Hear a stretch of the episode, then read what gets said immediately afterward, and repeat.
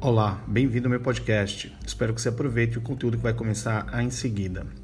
Fique por aqui, compartilhe, comente e mande sugestões. Até mais.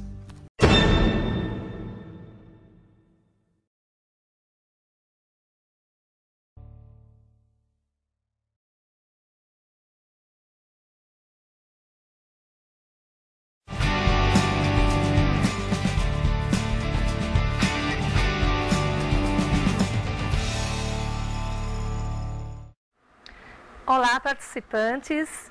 É uma honra estarmos juntos no nosso primeiro simpósio dos cursos de Administração, Ciências Contábeis e Tecnologias. Sejam super bem-vindos.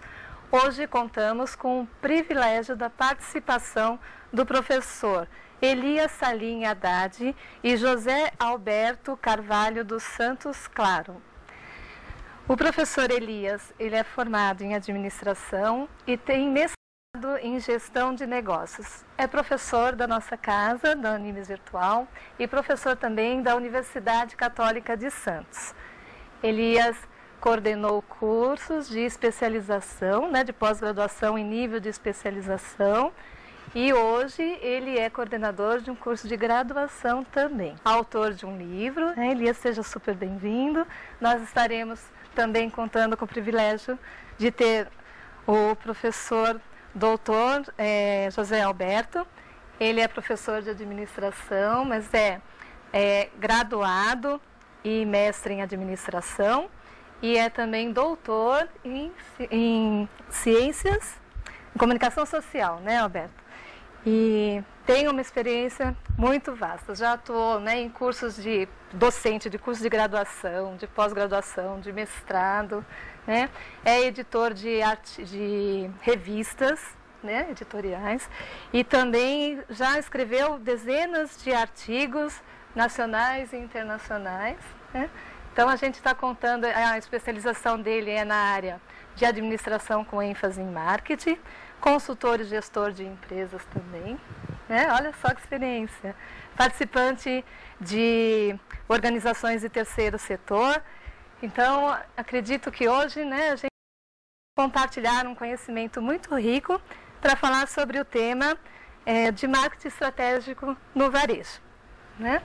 É, para começar, a gente, eu, a gente vai falar né, com o professor Elias. Eu gostaria que o professor Elias contasse um pouquinho para a gente sobre o marketing estratégico, né? Como que ele pode estar é, contribuindo para as organizações, qual a importância dele para as organizações e até mesmo para os profissionais no mercado, nesse cenário atual que a gente vive tão globalizado, né? Muito obrigado pelo convite, é um prazer enorme estar aqui com a professora Roseli, com o professor José Alberto Claro. É, primeiro é preciso é, entender que a estratégia ela existe em todos os níveis da organização. Né? Nós temos estratégia no nível estratégico, estratégia no nível gerencial, estratégia no nível operacional.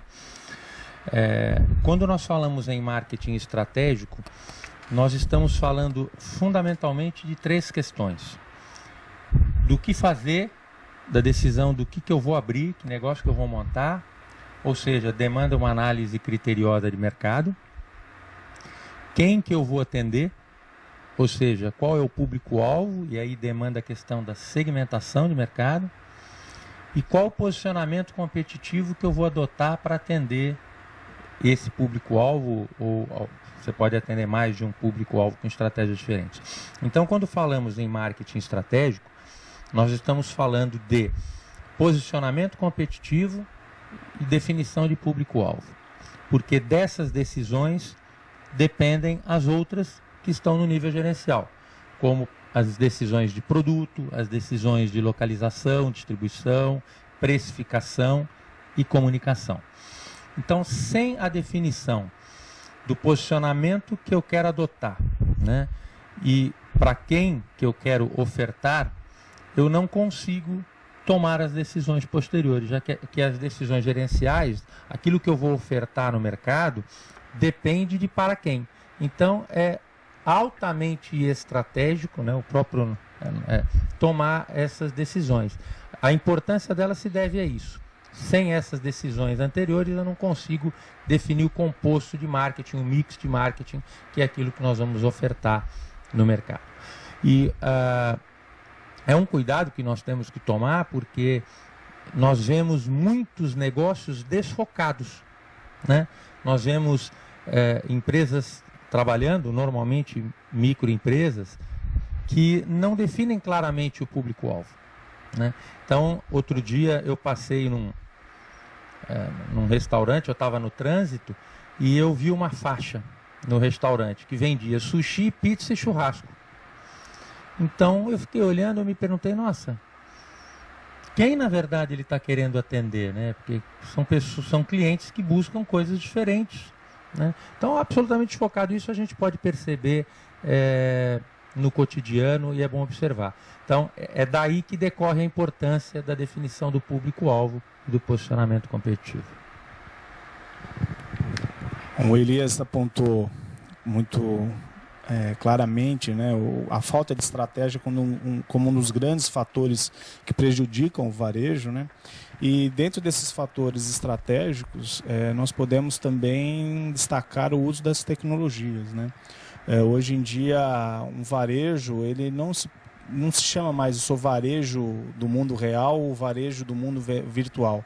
É, são duas realidades que se complementam e se tornam uma só. É a minha relação como varejista junto ao meu público consumidor, comprador, influenciador, disseminador e tudo mais. Então, eu tenho que criar uma estratégia única de relação com esses meus públicos independente se eu seja um varejista de mundo, mundo real ou no mundo virtual, que a gente nem usa mais esses termos aí. Eu sou um varejista, ponto. E qual é a minha estratégia de relação com os meus públicos, de identidade, de identificação, eh, de conversa, de troca de ideias, de justamente esse exemplo que o Elias colocou, de que o cara vendia sushi pizza e churrasco, significa que ele não está conversando com as pessoas que lá estão indo.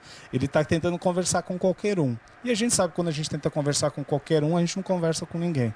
Né? A gente acaba não interagindo com ninguém. Então, foco é, ser um varejista de foco, principalmente quando você está iniciando o negócio, está começando, é, é, muita gente ainda está aprendendo o que é ser empreendedor no varejo e acaba tentando atirar para tudo que é lado porque precisa pagar a conta. Mas cuidado que você precisa pagar a conta sem planejamento, sem foco, possa fazer com que o negócio não perdure por muito tempo. Muito bacana, é, doutor José Alberto, o senhor ter falado sobre a, o varejo né? E a gente fala muito do varejo tradicional, mas tem também um varejo inovador agora aí, né? Sendo energizado, tudo. É, Como que acontece, né? O marketing estratégico no varejo inovador? Então, professor Roseli, o, o, quando a gente fala inovador, né, a palavra inovação ela remete a vários entendimentos. Inovação pode ser a modificação de algo que você já está acostumado a usar, a utilizar, a ver. Então, um novo item dentro de um mix de oferta é uma inovação. Tá? Então, para ocorrer uma inovação, não precisa que seja algo disruptivo, é, é, mirabolante, inédito. Né? Uma inovação pode ser uma forma nova de você fazer uma tarefa que você já executa. Então, isso é uma inovação. Então, a gente percebe, por exemplo, uh, um exemplo típico na área de varejo de serviços, é, ligado principalmente à beleza, beleza feminina, né? que são as, as, uh, as manicures, né? que estão indo aos escritórios uh, fazendo o seu atendimento no local de trabalho das suas clientes, ou seja, gerando um, um dos conceitos de básicos de o conceito de distribuição, que hoje a gente chama de conveniência. Então eu preciso gerar conveniência para o meu público, porque você não aguenta mais ficar uma hora parado no trânsito porque um caminhão atravancou uma rua para chegar na sua manicure. Então, mais, mais fácil a sua manicure ir a um local onde tem as suas clientes e ela ali acaba prestando um serviço com mais qualidade, com mais conforto e até com um preço até mais acessível, porque ali ela consegue fazer uma rede de clientes muito mais até interessante. E então, gerar conveniência é uma forma de inovação. Eu estou inovando minha forma de, de agir, minha forma de, de colocar. Hoje também o varejo se utiliza, nem estou entrando na fase do varejo na internet, estou né? colocando o varejo no nosso, na rua, no nosso cotidiano de locomoção. Por exemplo, as vending machines, né? as máquinas de venda. Hoje você encontra, é, que não é tão novo, não é uma situação nova, mas é, a forma de se usar, é, a gente está percebendo coisas novas. Né? Você compra pizza? Então, o concorrente desse, logi, desse varejista que o Elias, professor Elias falou, que vende pizza, sushi, ele tem a concorrência de uma máquina que vende pizza. Então, vou concorrer com uma máquina que ali a pizza está ali, ela, ela é aquecida por um, um sistema automatizado e cai para que eu possa me alimentar num, num metrô, numa, num local de grande circulação de pessoas, porque eu quero comer pizza naquela hora, eu quero tomar um pãozinho com manteiga, né? Naquele determinado momento. Então eu tenho que dar uma volta na cidade para comer um pãozinho com manteiga. Se eu tenho uma máquina que me esquenta o pão, que já está né, é produzido com uma manteiguinha e ainda sai um pingadinho, eu vou querer, vou aceitar, não é verdade? Então, é, é, ser inovador às vezes é ser criativo, com pequenos detalhes e mudanças em coisas que já são simples do nosso cotidiano. Muito bacana. Quer completar alguma coisa nisso? É quando nós falamos da inovação da indústria, a gente foca em pesquisa e desenvolvimento. Então você vê, o, o, por exemplo, as televisões evoluem muito com novas tecnologias, os aparelhos celulares, etc. Mas quando nós falamos do varejo em si, é isso que o professor Alberto está falando. Uh, normalmente a inovação vem em forma de processo ou no processo de atendimento, ou no processo de redução de custo, ou no, ou, ou no próprio layout da loja, na forma de atendimento. Então, existem é, inovações que são incrementais, né, que você vai melhorando aos poucos aquilo que já faz, e existe as inovações de ruptura, que rompem com o modelo anterior. Normalmente no varejo, a gente tem as inovações de processos, que são inovações incre incrementais. É, a gente tem muitas né, alternativas, é até difícil de, de conseguir prever um pouco o quanto que se faz para atender as necessidades do consumidor, né? Se antecipar até mesmo a essas necessidades, né? Criando as inovações. E o varejo móvel que a gente ouve dizer é esse varejo inovador que conceituado? Existe uma diferenciação? Então, o varejo móvel, móvel, móvel, móvel né? É. Móvel, ele, ele ele tem várias facetas, né? Hum. Ele tem várias facetas. Ele passa a ser inovador quando ele leva de uma forma diferente algo que você já é, conhece ou utiliza ou consome no seu cotidiano. Por exemplo, em São Paulo é, está sendo regulamentada uma, uma legislação nova com relação à alimentação na rua se baseia muito na experiência de Nova York e de outras cidades, onde você tem os food trucks, né, que são os caminhões que vendem comida, as vans que vendem comida, que a gente já, o, dogão, né, que todo mundo conhece, principalmente o pessoal que sai da balada às 5 da manhã vai comer um dogão depois da balada, né? Então isso está sendo regulamentado. Só que é, que está acontecendo de novo nisso? Comidas muito mais bem elaboradas até de alta gastronomia sendo servidos em caminhões na rua, com procedimentos de, de limpeza, de, de segurança alimentar, né? higienização. né? higienização. Ou seja, você tem uma nova forma de levar algo que as pessoas já estão acostumadas, você já tem o público, você já tem uma demanda estabelecida, já tem um interesse por aquilo ali, mas de uma forma diferente, uma forma nova. Né? E entra nessa mobilidade também é, você utilizar equipamentos né, de acesso à internet para consumir por exemplo, eu consumo informação através do meu celular, eu estou consumindo algo em, movimento.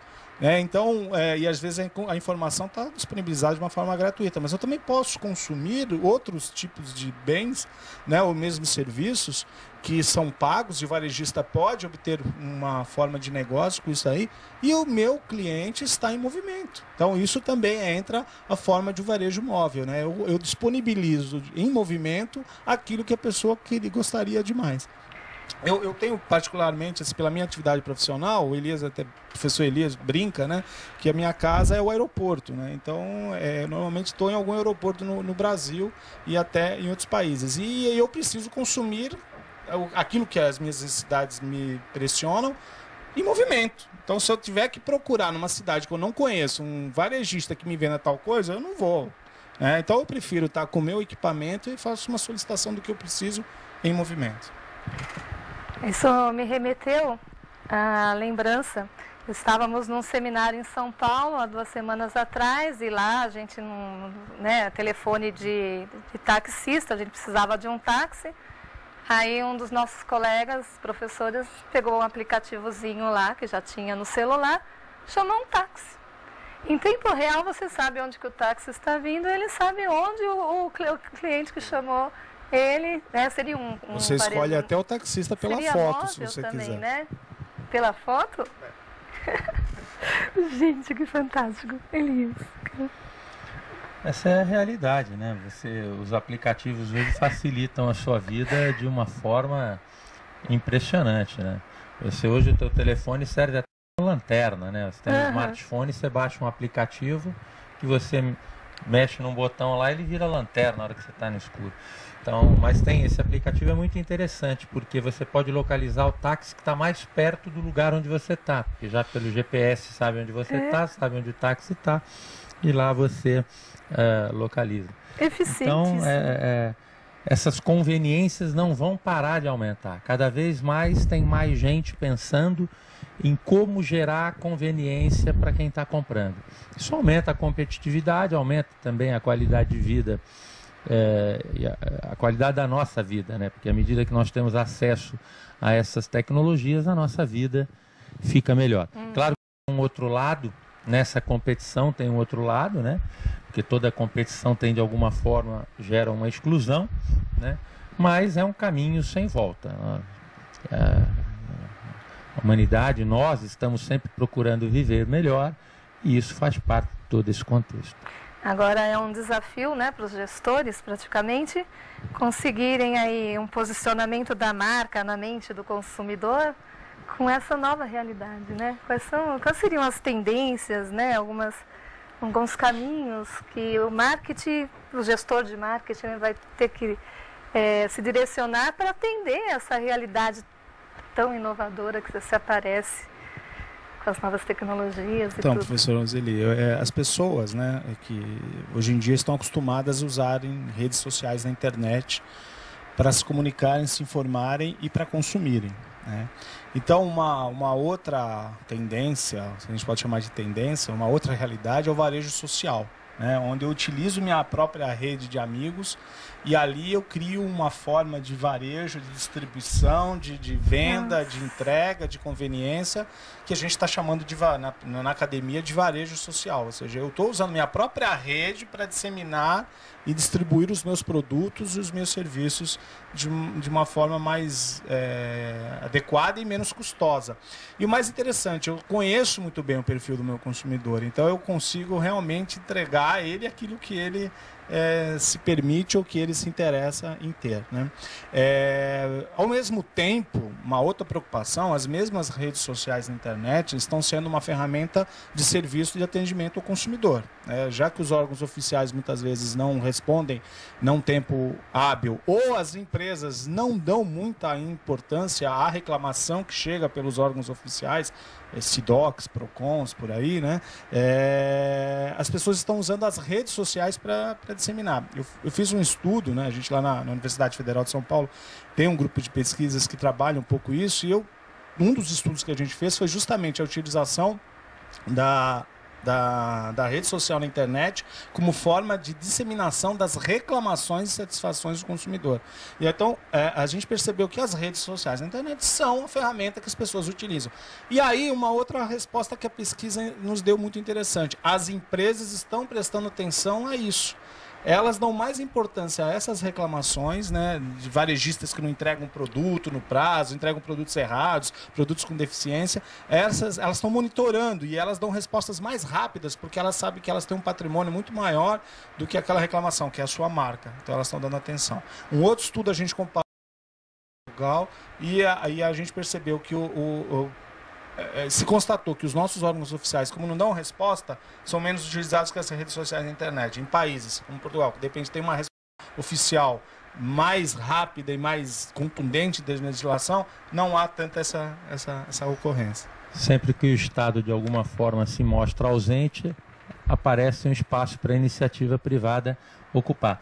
Essa questão é muito interessante da, das redes sociais serem usadas como fonte de reclamação, como uma forma de medir a satisfação do consumidor, uh, porque aumenta o papel uh, do influenciador no processo de compra. Ou seja, você está procurando alguma coisa para comprar e você faz parte de uma rede social. Então, antes de comprar, você verifica o que as pessoas que estão na sua rede falam daquela empresa, falam daquele produto. E, e as empresas estão muito atentas a isso. Ok? Então, é, é, pela ausência do, dos mecanismos oficiais, pela, pela demora na resposta dos mecanismos oficiais, se acelera o uso da rede social. E, por, e as pessoas também gostam de desabafar. Né? Nós gostamos, quando somos mal atendidos ou quando estamos felizes, de contar para os outros. Essa é, uma, é da natureza. Uh, uh, o Facebook, por exemplo, ele não. Uh, o que, que ele fez? Ele simplesmente permitiu que nós, que gostamos de contar as coisas para os outros, possamos fazer isso de uma forma mais adequada. Porque essa é uma necessidade nossa.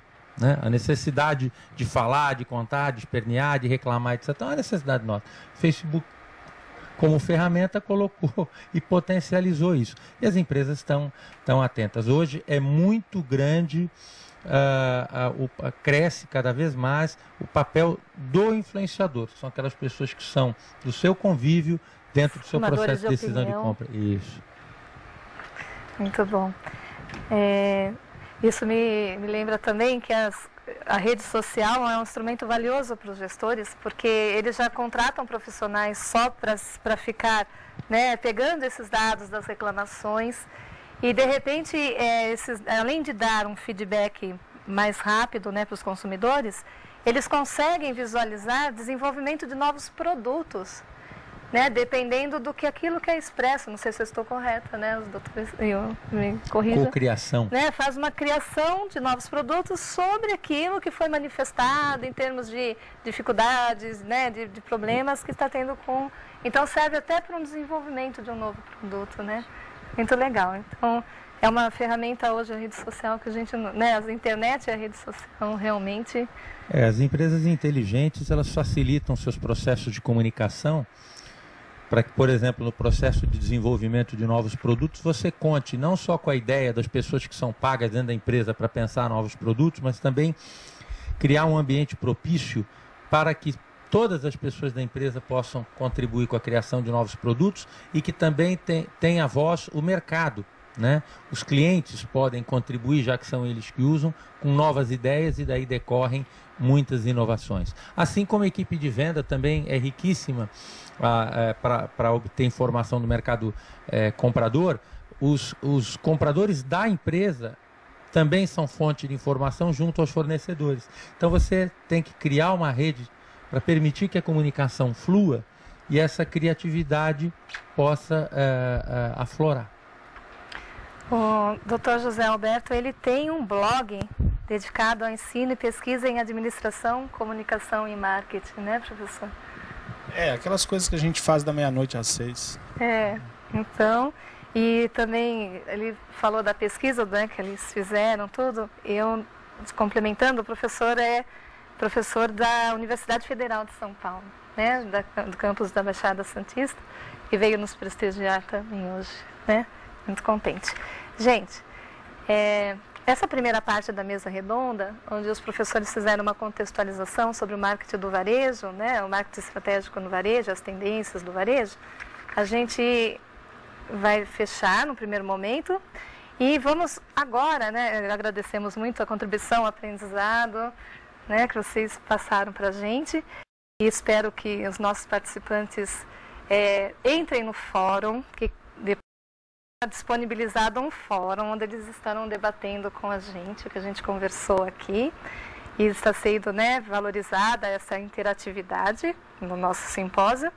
Agora, é, eu reservei algumas perguntas é, para fazer, tentando apropriar o assunto marketing estratégia no varejo ao contexto da gestão integrada. Né? Então, é, para o doutor José Alberto, eu vou, é, vou falar sobre as tecnologias da informação, né? Como que elas podem contribuir para o sucesso do marketing no varejo? Acho que a gente já até comentou um pouco. É, a gente já falou, é, já falou. falou um pouquinho, mas a é, gente pode aprofundar, né?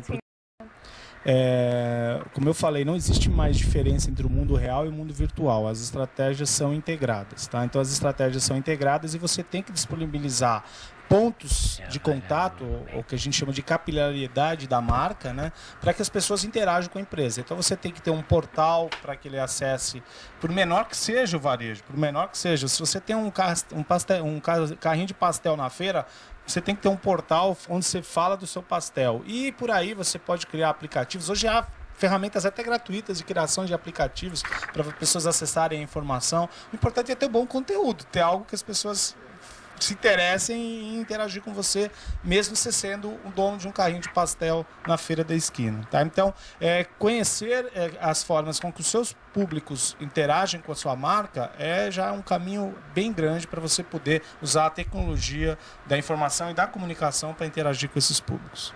Obrigada. Mestre Elias, a gestão dos recursos humanos, né, ou de gestão de pessoas como que ela pode contribuir para o sucesso ou o insucesso né, das nossas atividades de marketing. Peter Drucker hum. sempre falava que todo trabalho passa por um par de mãos humanas. O teu diferencial está nas pessoas que trabalham dentro da organização. Se você tiver um, um grupo de de pessoas trabalhando na empresa diferenciado, o resultado vai ser diferenciado. Então, isso não é só para o varejo, isso é para a indústria, isso é para qualquer segmento que é, a gente possa imaginar. E por isso que a educação é a grande alternativa, única alternativa, para ser mais contundente, para que você é, não só tenha uma empresa varejista de sucesso, mas como você tenha um país é, que possa é, resolver os seus principais problemas. Eu acho que é, as pessoas, na verdade, são a essência das coisas. Né? Então, sempre que devemos investir nas pessoas, desenvolver as pessoas. Isso é fundamental, não só no varejo, como em qualquer outra coisa. E na, no dinamismo da comunicação também, né? Porque às vezes a gente tem um, uma atendente que não sabe nos dar as informações certinhas de um produto que, gente, que, está sendo lançado no mercado e que a mídia mesmo colocou no comercial e às vezes elas não têm as informações. Erro de gestão, né? Erro de gestão por quê? Né, Porque professor? muitas vezes nós não treinamos as pessoas, nós colocamos elas para executar determinada função sem prepará-la antes. Eu, eu gosto muito de dar um exemplo que todo mundo conhece, porque todo mundo já passou por isso, que é num restaurante, quando você chega, chama o garçom, faz uma pergunta, ele não sabe se aquele prato tem, não sabe quanto custa, não sabe se pode trocar a batata frita pela batata cozida, e tudo ele tem que ficar indo perguntar para o gerente, para o cozinheiro. Então, de quem que é a responsabilidade disso? Da, da, da gerência, que não treinou o garçom de colocar ele para atender. Professor Elias, acho que até antecede a questão do treinamento, a questão de seleção. Seleção, perfeito. Tá, eu acho que se, você, se o cara não tem perfil para ser garçom, não contrate. Tá? Monte a sua equipe a partir do perfil de pessoas que você quer trabalhando com você. Ou seja, se eu fosse garçom na, no meu estabelecimento, como eu seria? Então procure pessoas que seriam do jeito que você seria. Que é o papel da gestão, né? Selecionar, definir o perfil, selecionar treinar, motivar e desenvolver. Então, perfeito. É, Como falamos de gestão, deixa eu pegar gancho na, na sua fala e remeter o pensamento aqui é com relação à gestão da logística. Né? Ela é um elemento fundamental, né? de repente, para o sucesso também das atividades de marketing. Como que ela pode contribuir? Imagina você que a sua empresa gastou bastante dinheiro para desenvolver um produto. Uh, esse produto foi distribuído, foi feito toda uma campanha de divulgação. As pessoas gostaram, querem comprar, chegam no ponto de venda e o produto não está lá. Ou seja, todo o trabalho anterior, todo o investimento anterior é perdido, é jogado fora. A gente sabe que mais da metade das decisões de compra são tomadas no ponto de venda. Então, se o produto não está no ponto de venda, se ele não está na, na, prateleira, uh, acabou todo o teu planejamento uh, anterior. Então, a logística ela é fundamental. A logística de distribuição da indústria pelos diversos canais de distribuição até que se chegue no varejo, que é onde o consumidor final adquire o produto, né? mas também a forma de expor. A gente sabe, por exemplo, que a simples alteração do, do, da altura que o produto está na prateleira uh, já faz com que ele venda mais ou ele venda menos. Exatamente. E se a gente chega também num ponto de, de varejo, vamos pegar um produto de uma determinada marca, não encontra né, disponível ali. Compra do concorrente. Compra do concorrente.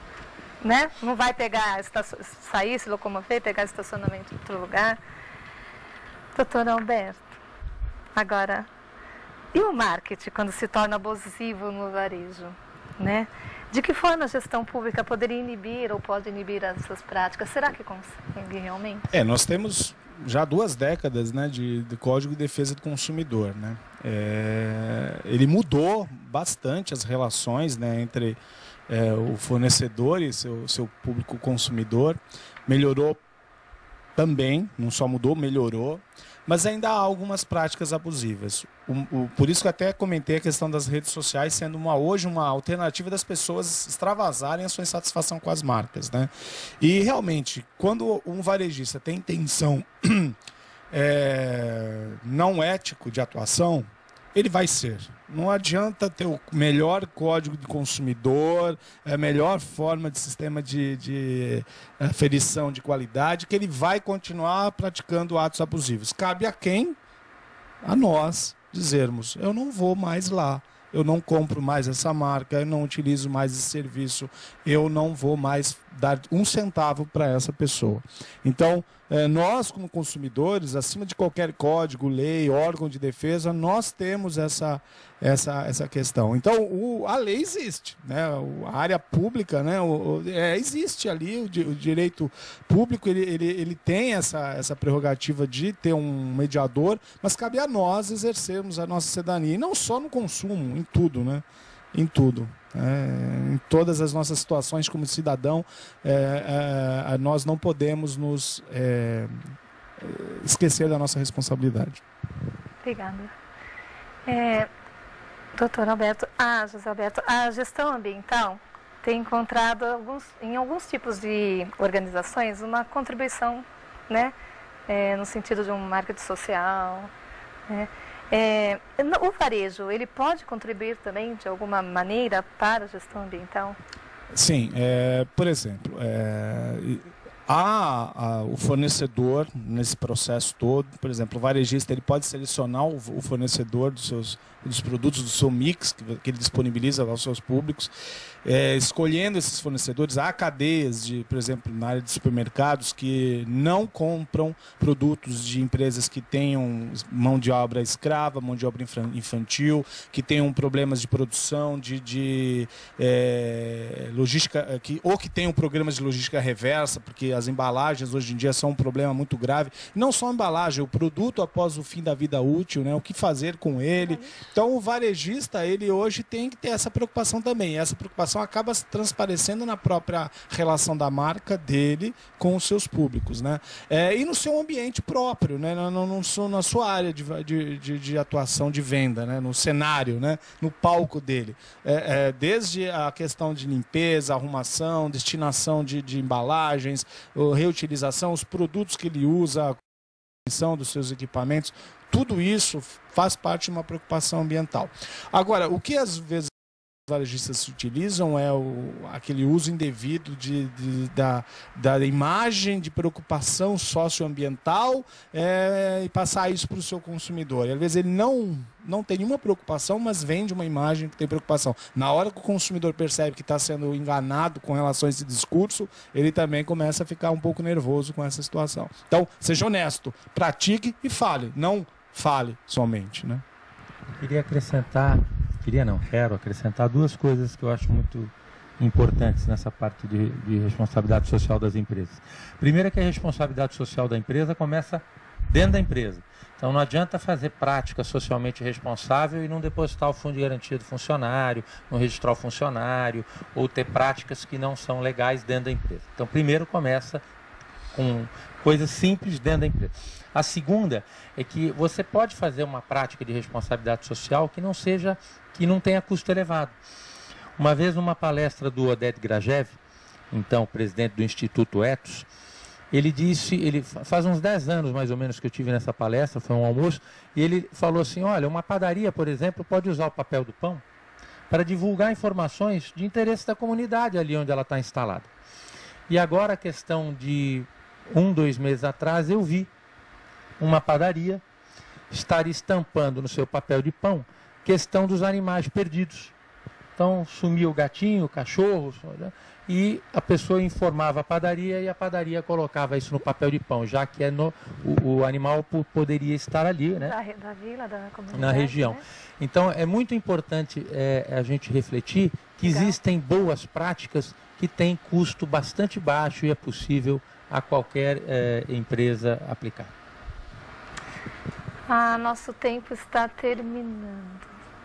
Mas ainda tem a última pergunta para o professor mestre Elias, né?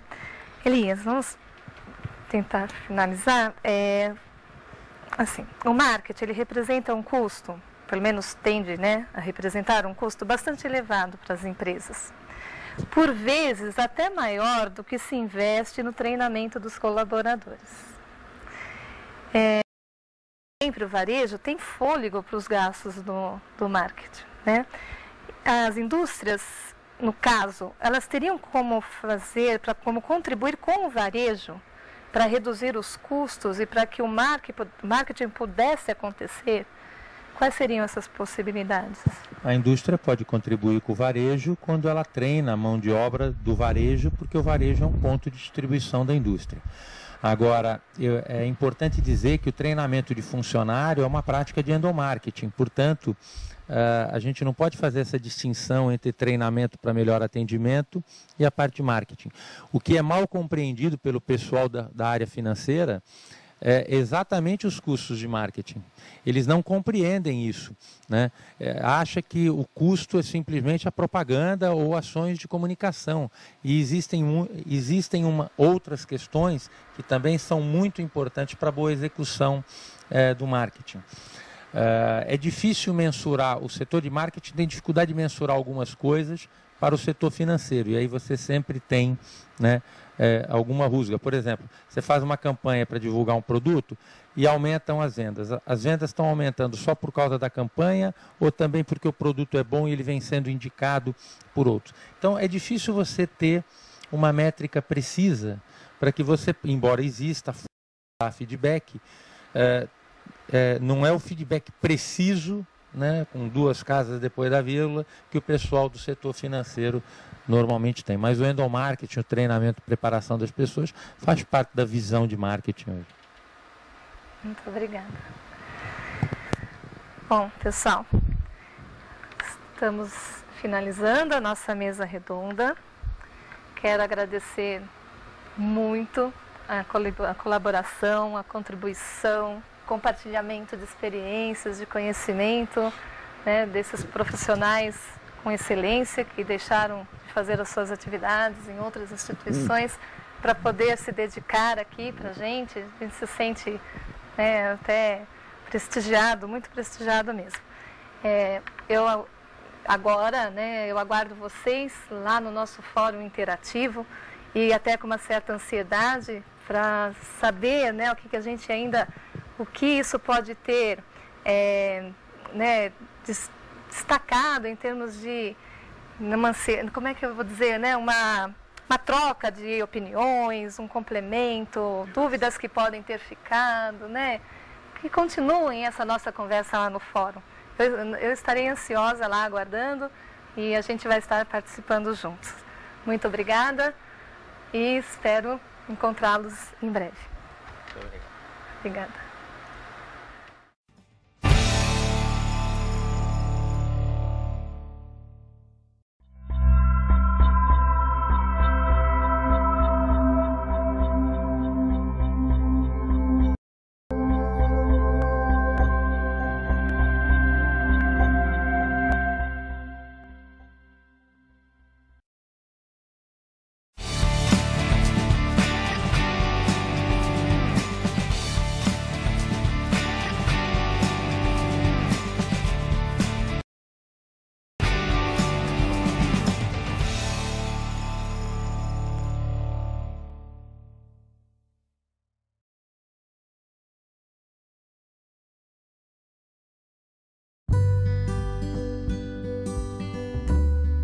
Espero que tenha aproveitado esse podcast de hoje. Siga por aqui, continue. Em breve eu mando mais um episódio para você. Compartilhe, comente e mande suas sugestões. Até a próxima!